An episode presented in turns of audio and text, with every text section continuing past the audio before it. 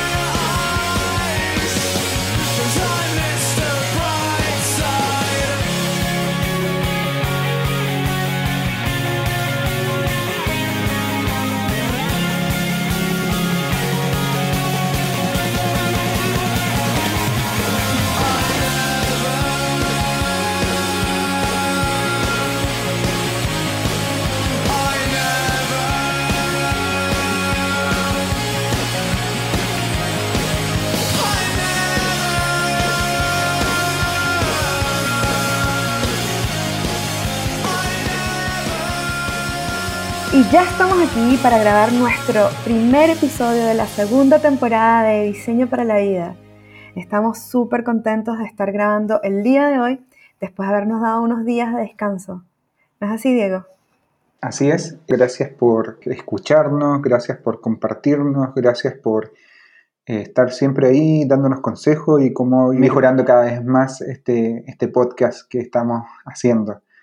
Tú hablabas recién que, está, que habíamos descansado un poquito, pero, pero igual estuvimos haciendo varias cosas, entre ellas eh, entrevistando a otros diseñadores que pueden escuchar esos episodios bueno, en todas nuestras plataformas. Y también estuvimos haciendo varias actividades, entre ellas eh, la primera mitad que organizamos FINMA Chile, y se vienen muchas cosas más.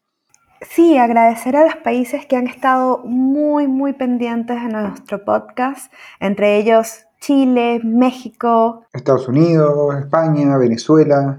Sí, agradecerles por habernos escuchado, por estar ahí en ese top 5 y también agradecer a todos los demás que nos sorprende muchísimo que nos escuchen desde Irlanda, desde países como Canadá, Alemania, Reino Unido. Es impresionante para nosotros ya que este es un podcast de diseño en español y, ver eh, que nos están escuchando es, una gran sorpresa. Así que muchas gracias por estar ahí. Así es. Y bueno, siempre hay un latino en, en alguna parte del mundo, así que genial que estemos llegando a todos los rincones del mundo. Claro que sí, agradecer también a la gran audiencia que se ha estado sumando a nuestras redes sociales, que siempre están allí para dejarnos algún consejo, algún mensaje de ánimo y, pues nos encanta leerlos, escucharlos, sus notas de voz son de verdad muy emocionantes. Y bueno, también dejarlos invitados a las personas que estuvieron con nosotros en la primera meetup de Figma. Les enviamos un correo con un enlace a el Slack que abrimos recientemente la semana pasada para que todos los amantes de Figma, los Figma lovers, puedan conectarse y entre todos colaborar y aprender un poquito más de esa bonita herramienta de diseño. Sí, esta comunidad que estamos creando está recién partiendo. Ya, como dice Diego, tenemos nuestra primera Meetup, que fue todo un éxito, una gran sorpresa para nosotros al haber recibido tantas personas ese día y pues ahora ya tenemos un espacio para conversar, para compartir y dejar todas nuestras ideas en el Slack que hemos creado y bueno, revisen todos sus correos. Si asististe a la primera Meetup y te registraste, debes haber recibido en, en estos días un correo donde te estamos dejando la invitación para entrar a nuestro Slack. Sí, y si no lo has recibido, por favor escríbenos. Eh, nos puedes encontrar en Instagram, arroba figma.chile. Nos puedes escribir ahí si quieres pertenecer a, la comunidad que estamos armando en Slack de Figma. Y nos envían, nos escriben ahí nosotros les enviamos la invitación. Así es. Y bueno, aprovechar también de invitarles a todos los que nos están escuchando, si aún no han escuchado nuestros últimos episodios, tuvimos unas grandes entrevistas, como les mencionaba Diego al principio, estas entrevistas a diseñadores que realmente fue una experiencia muy, muy, muy eh, enriquecedora en la cual aprendimos muchísimo, nos conocimos mucho más y los invitamos a escuchar estas últimas entrevistas que están geniales. Sí, oye, Ili, y de hecho no hemos hablado de esto, pero este es el primer episodio de la segunda temporada de Diseño para la Vida. Así es, sí, sí, sí, estamos súper contentos de estar acá otra vez grabando, qué rico. Sí, y bueno, eh, esta segunda temporada se viene con varias, varias cosas, queremos hacer eh, muchas intervenciones en los episodios. Eh, al comienzo íbamos a ser nosotros dos hablando de temas de diseño eh, y a medida que fuimos avanzando y conociendo otros podcast amigos, una comunidad de podcast de diseño que se llama Pods Diseño, nos pueden encontrar en Instagram, estamos en Twitter también, y hay una red de podcast de diseño en español que está creciendo, está buenísima, ya ustedes, las personas que nos escuchan, saben, saben bien de lo que estamos hablando.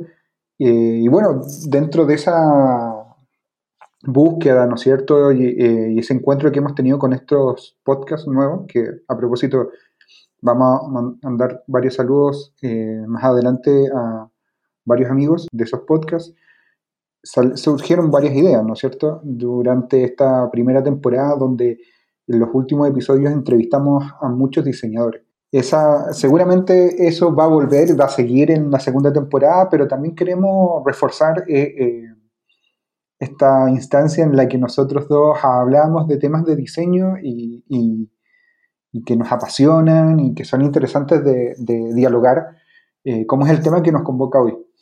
Sí, el tema que decidimos grabar para este primer episodio tiene que ver mucho con vivencias que pues quizás algunos de ustedes se puedan sentir identificados y para nosotros eh, es muy interesante tocarlas y conversarlas, ya que, bueno, hace poco estuve realizando una charla para más mujeres en UX, específicamente para la Embajada de Chile.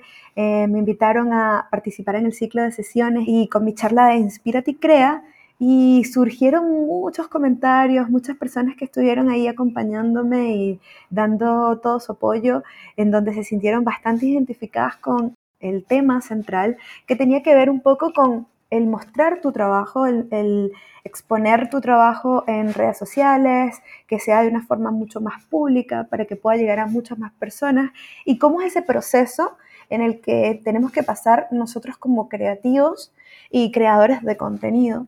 Em, y esos miedos que surgen, esas inseguridades.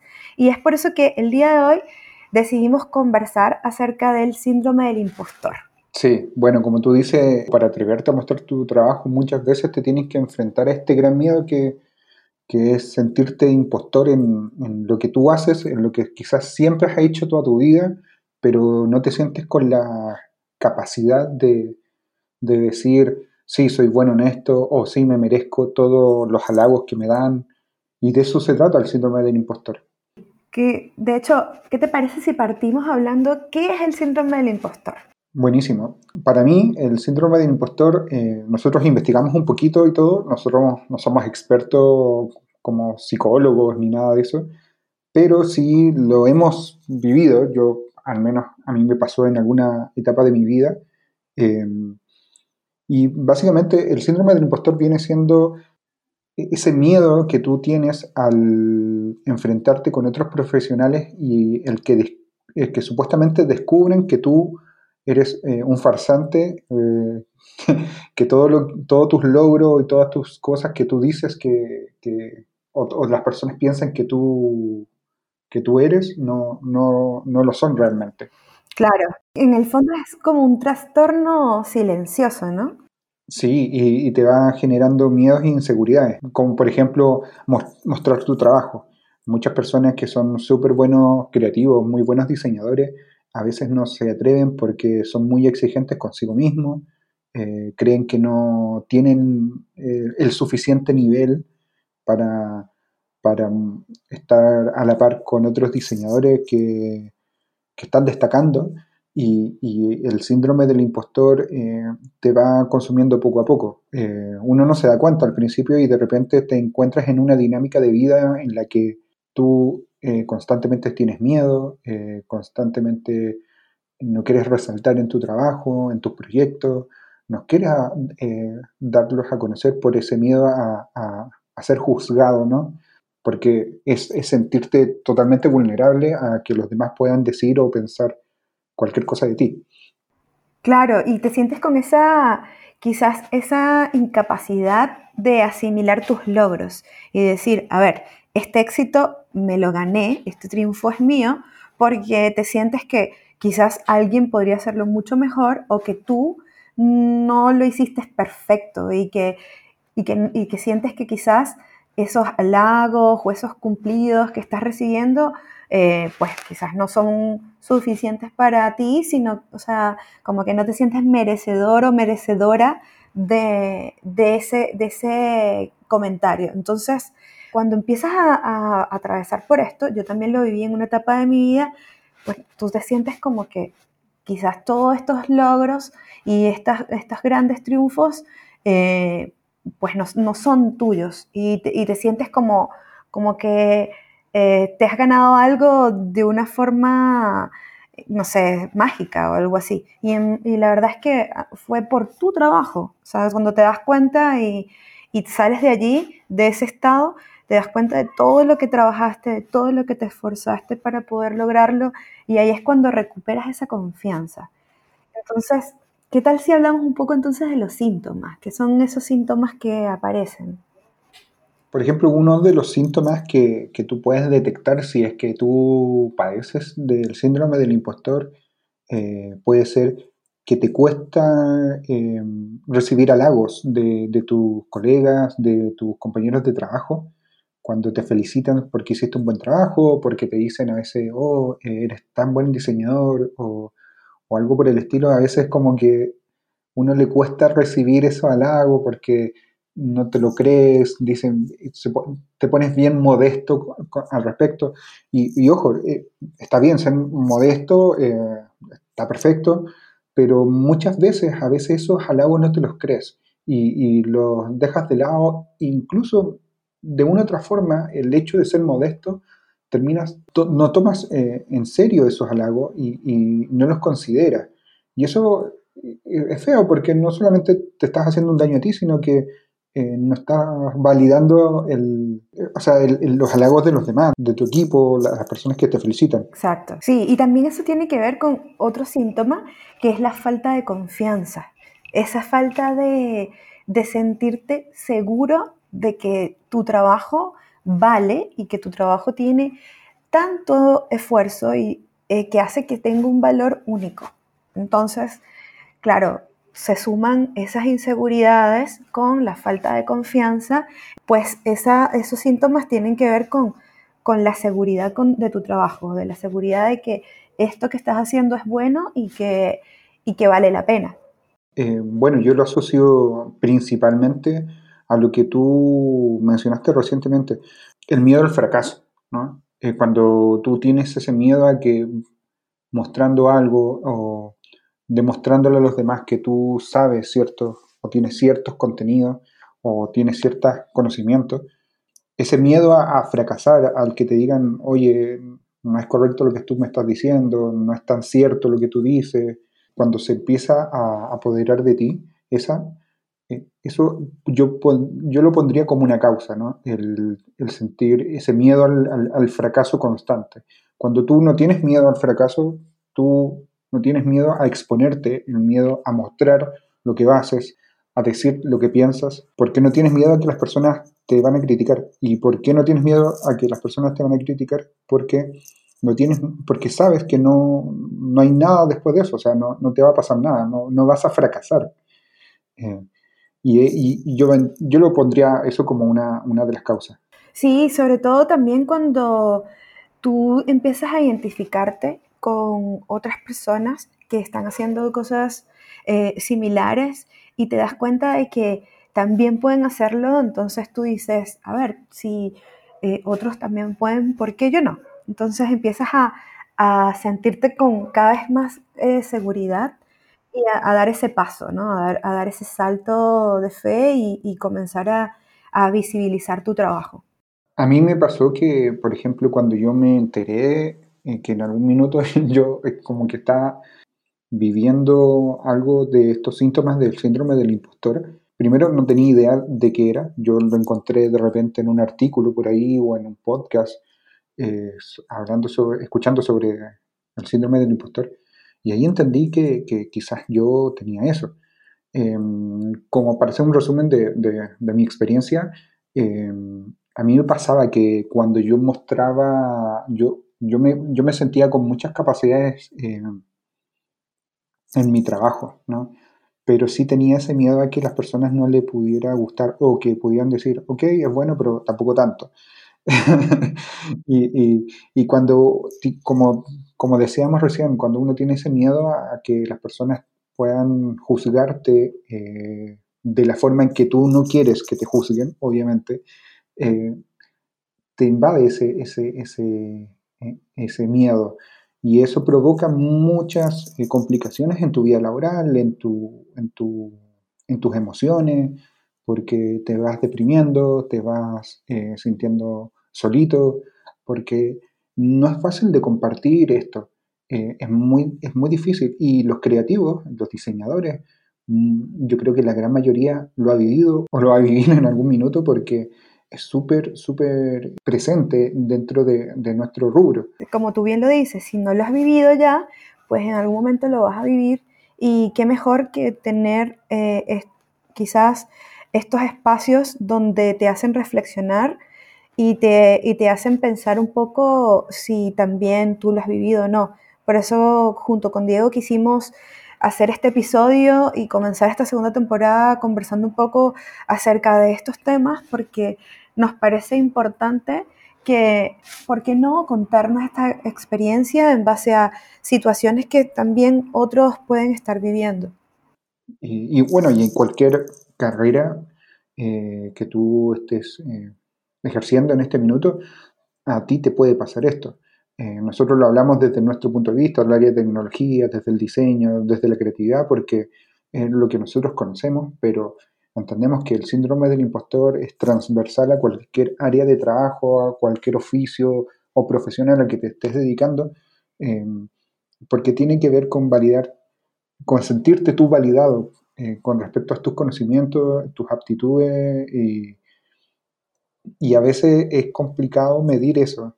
Eh, estamos en una sociedad como súper eh, consumista, en una sociedad muy competitiva y que nos hace estar siempre mirando a la persona del lado y creyendo que, que no eres tan bueno como esa persona, que esa persona es mejor que tú por A, B, C motivo.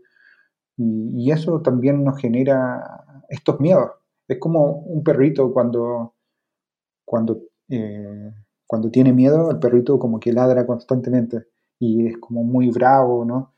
Pero finalmente es un perrito, está, es un perrito asustado. Y, y, el, y, el, y el síndrome del impostor creo que se manifiesta de manera bastante similar. Cuando tenemos muchos miedos, nos genera mucha angustia, nos aislamos como creativos, como diseñadores, eh, y no nos deja ir a, seguir avanzando y, aprendiendo. Lo genial de, superar el síndrome del impostor es que pierdes el miedo al fracaso, y cuando pierdes el miedo al fracaso no hay límites para ti y puedes crear un montón de cosas sin miedo a que la gente lo pueda criticar o no, porque la crítica va a estar siempre. De eso nosotros tenemos que acostumbrarnos a que siempre va a haber alguien que no les va a gustar tu trabajo. Pueden, pueden tener muy buenos motivos y pueden tener muy buenos argumentos para criticar tu trabajo. Eso, eso no, no hay duda de eso, pero, pero una cosa es que eso te afecta a ti y lo otro es que tomes eso para mejorar aún, aún más. Eh, nosotros no, nacimos aprendiendo a diseñar, sino que lo vamos eh, aprendiendo en el ejercicio del diseño.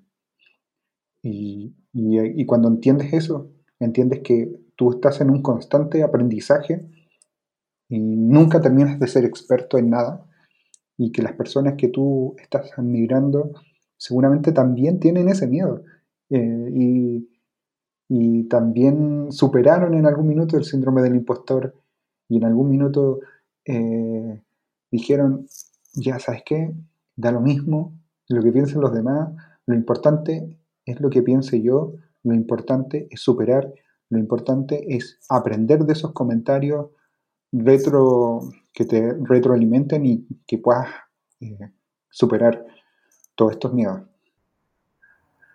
Claro que sí.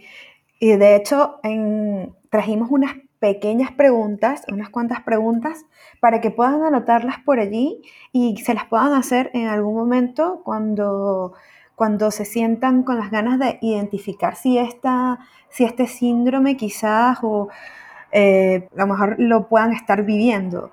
Entonces, vamos a mencionarlas. Entre esas están, a ver, ¿Piensas que los éxitos están reservados solo para los demás? ¿Necesitas que todo tu trabajo publicado o visible sea perfecto? ¿Eres el estudiante eterno que nunca se decide a dar el paso? ¿Sientes ansiedad o estrés por la excesiva carga de trabajo que te autoimpones? ¿No sabes responder cuando te elogian profesionalmente? Uy, qué buena esta pregunta, ¿no? El no saber responder cuando te elogian profesionalmente. Eso pasa también, ¿no? Sí. A mí me pasaba mucho eso. La gente como que me felicitaba y yo me ponía como, no sabía dónde meterme porque lo encontraba como, me da risa, me gusta. Obviamente a, todos nos gusta que la gente nos elogie, que nos diga que, que, hicimos un buen trabajo, porque nos llena el alma y, nos asegura que estamos por buen camino. Pero a mí al menos me pasaba que no sabía dónde meterme, me, ponía rojo, era como si, si, alguien me estuviera declarando su amor. sí, sí pasa. Me pasó un montón también. Por bueno, y aún a veces también cuando uno recibe elogios es como, como que no sabes cómo reaccionar, es normal. Y también es parte del proceso, de los procesos de cada uno. Hay otra pregunta que también me parece súper importante dejársela ¿Crees que tus éxitos se deben a la suerte o a las coincidencias externas? Uy, sí. Eso es súper importante. O sea, ¿A ti te pasó eso? ¿Alguna vez sentiste que, ay, estoy aquí por suerte? sí, o sea, claro que sí, sí, sí, sí pasa. sí, sí me pasó y, y, era como, como que me sentía rara, me sentía, ¿por qué yo? ¿Por qué a mí?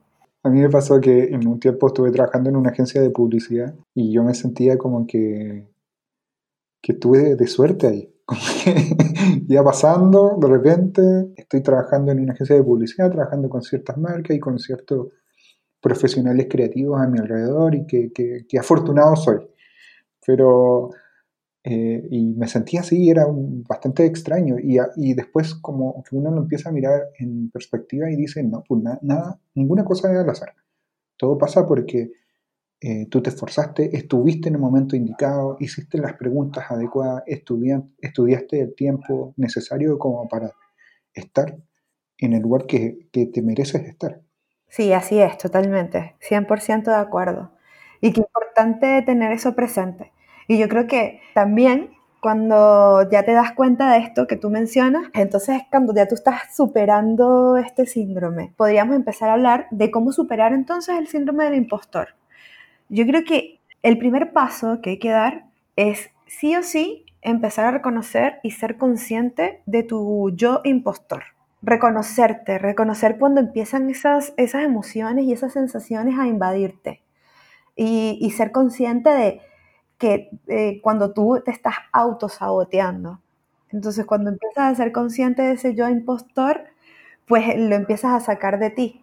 Qué bueno que, mencionaste el autosabotaje porque es parte fundamental de, de, lo que es el síndrome del impostor. Y es porque tú te empiezas a cuestionar. Eh, crees que el trabajo que, como lo dijiste recién en las preguntas, el trabajo que hiciste aún no está terminado. Eres extremadamente perfeccionista, pero no es un perfeccionismo que tiene que ver con, con superarse a sí mismo, sino que tiene, ese perfeccionismo viene del miedo, viene a decir, eh, mm, aún no está listo este proyecto para mostrarlo, para anunciarlo al mundo, y te autosaboteas porque tú mismo, tú eres el peor cliente que te puede tocar. Eh, no sé si había escuchado esa frase de Billy que, que decía, diseñar para alguien más es muy fácil, pero diseñar para uno mismo es muy, muy difícil.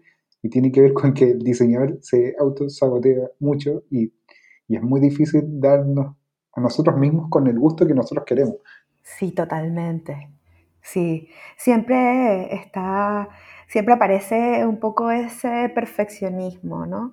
Cuando hacemos las cosas para nosotros mismos, eh, que es lo más importante, disfrutarlo disfrutar ese camino. Bueno, como nosotros siempre lo decimos, que hay que pasarla bien, ¿no? Cuando estamos haciendo algo, de hecho es como una de nuestras frases favoritas, siempre decimos, vamos a pasarla bien, a pasarla bien, hay que pasarla bien, porque en realidad para eso es la, es la vida, o sea, hay que pasarla bien en todo lo que estamos haciendo, eh, grabando este episodio, pues diseñando, haciendo nuestras cosas del día a día, cotidianas, siempre hay que tratar de pasarla bien en el trabajo, pues con los amigos, en todas las situaciones en las que nos enfrentemos, pasarla bien y, qué importante también tener esa sensación de que cuando estás diseñando para ti y estás haciendo las cosas para ti, lo más importante es que en ese minuto y en ese instante tú estés bien contigo mismo y que, y que lo estés disfrutando. Sí, y bueno, siguiendo con, con esa eh, esa lista que habíamos puesto de cómo, cómo superar el síndrome del impostor y a la que yo sumaría también a la que tú recién dijiste de uno reconocerse que, que tiene ese síndrome, yo creo que la, segunda, el segundo paso, el siguiente paso hay que quedar ahí, eh, investigar un poquito.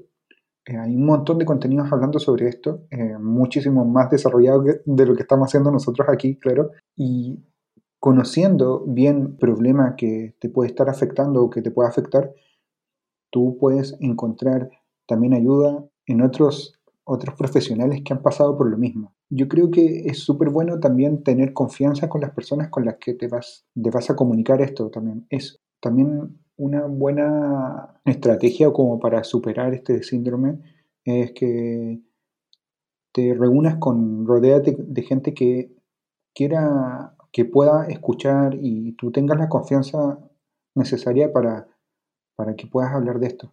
Es súper importante tener la visión de alguien más, sin sesgos, ¿no? Porque a veces nosotros nos cegamos con respecto a nuestra opinión muy personal, porque ¿quién más conoce de ti que tú, que tú mismo?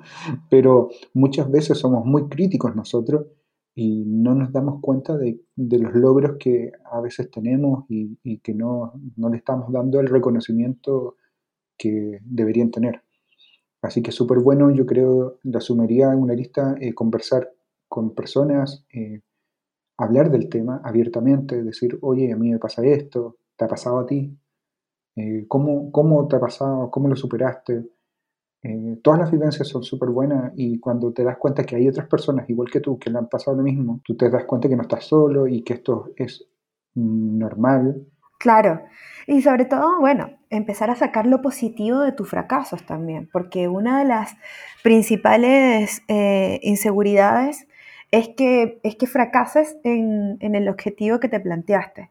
Pero qué importante sacar lo positivo de ese fracaso, de cada uno de esos fracasos que estás viviendo porque de todo uno aprende y siempre hay que tener esa apertura mental de, ver lo positivo a, esos errores o posibles fallidos momentos o proyectos. Eh, siempre hay algo positivo que sacar de las cosas. Entonces, aprovecha de demostrar tus conocimientos, empieza a demostrar tus conocimientos en base también a tus fracasos. Claro, y otro punto que agregaría también es crear ese espacio seguro. Ese espacio seguro donde vas recolectando cada uno de esos comentarios, frases, em, impulsos que tuviste, momentos de éxito, triunfos que tuviste. Y siempre que te sientas con esas inseguridades, con esa sensación y esas emociones, regresa ahí, regresa a ese espacio seguro y subraya fuerte tus éxitos, ¿sabes? Demuestra al mundo lo que tú te has ganado y lo que tú has logrado con cada uno de esos diseños, con cada uno de esos proyectos, con cada una de esas metas que te planteaste y disfruta muchísimo tus éxitos, que eso te va a ayudar a nunca olvidar cuando estuviste en ese, en ese espacio y cuando lo lograste. Yo creo que eh, ese sería uno de los puntos. Sí, de hecho, em, yo como que asumiría esa, esa última recomendación para superar el síndrome del impostor y recalcaría también lo que veníamos hablando hace, hace un rato sobre perder el miedo al, fracaso. Y la única forma de perder el miedo al fracaso, eh, o sea, no sé si es la única, pero una de, una de las tantas formas para poder superarlo es dejar de, de sentirte experto en algo ser, dejar de sentirte el profesor que le va a enseñar a los demás hacer tal o tal cosa. Em, porque te genera demasiada presión. Te, te, tú te autoimpones una presión que, eh, que, es innecesaria. Cuando tú te, te centras en, ser muy eh, estudiante, muy amateur, cuando te sigues sintiendo de esa forma, no tienes que demostrarle a nadie que eres experto en algo, sino que tú estás aprendiendo a hacer esto. Y cuando estás aprendiendo a hacer esto, no tienes miedo a fracasar porque evidentemente estás aprendiendo. Claro que sí, y valorar tus logros, mirar hacia atrás para recordarte de dónde vienes. El ser estudiante te permite mantenerte constantemente en aprendizaje, al poder equivocarte y no sentirte con el peso de, ah, pero si yo se supone que era experta o experto en esto. Sí, sí, sí, tiene, tiene muchísimo sentido. Finalizando este episodio, me encantaría cerrarlo y dejando una gran recomendación.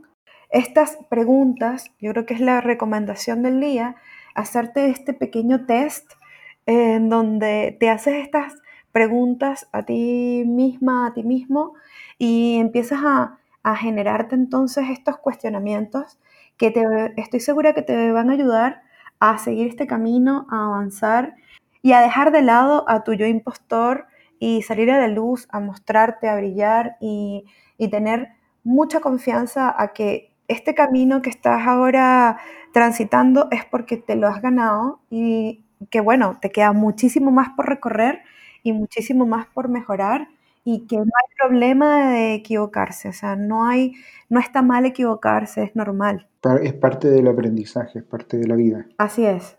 Qué bonito, qué bonito eh, estar, constantemente dándonos ánimo entre todos los, diseñadores. Eh, muchas veces en ciertas industrias, en ciertos, eh, bueno, sí, en, cierta, en ciertos lugares de trabajo existe muchísima competitividad con respecto al diseño, o entre diseñadores. Pero cuando empiezas a mirar a la otra persona de la misma forma en que te miras a ti, puedas, puedes entender también problemas que a él le pasan y que se y seguramente te están pasando a ti.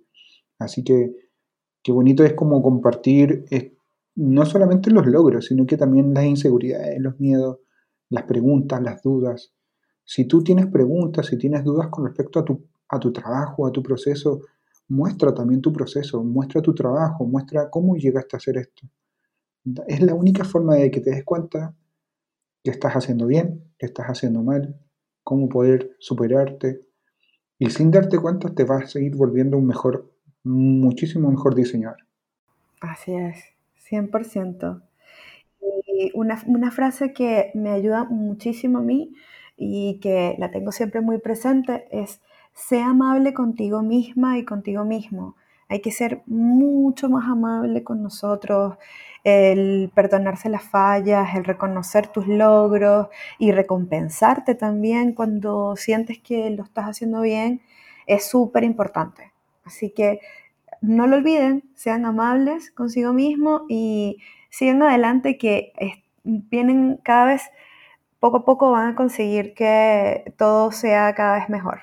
Sí, buenísimo, Ili. Qué bacán tener esta conversación contigo. Eh, de hecho, yo creo que haciendo en la, en la, personal, creo que fue contigo la primera, con la primera persona que yo hablé eh, sobre, sobre el síndrome del impostor y como que te lo mencioné, te dije, voy, yo, eh, yo creo que a mí me pasó esto en algún minuto de mi vida. Así que qué bacán conversar esto contigo. me siento muy en confianza y, y te lo agradezco por esta linda conversación. Sí, yo también te lo agradezco a ti, Diego, de verdad que sí. Es importante sentirse cómodo y sentirse con la confianza de poder exponer estas cosas con personas que te hacen sentir bien y que te, te dan ese abrigo.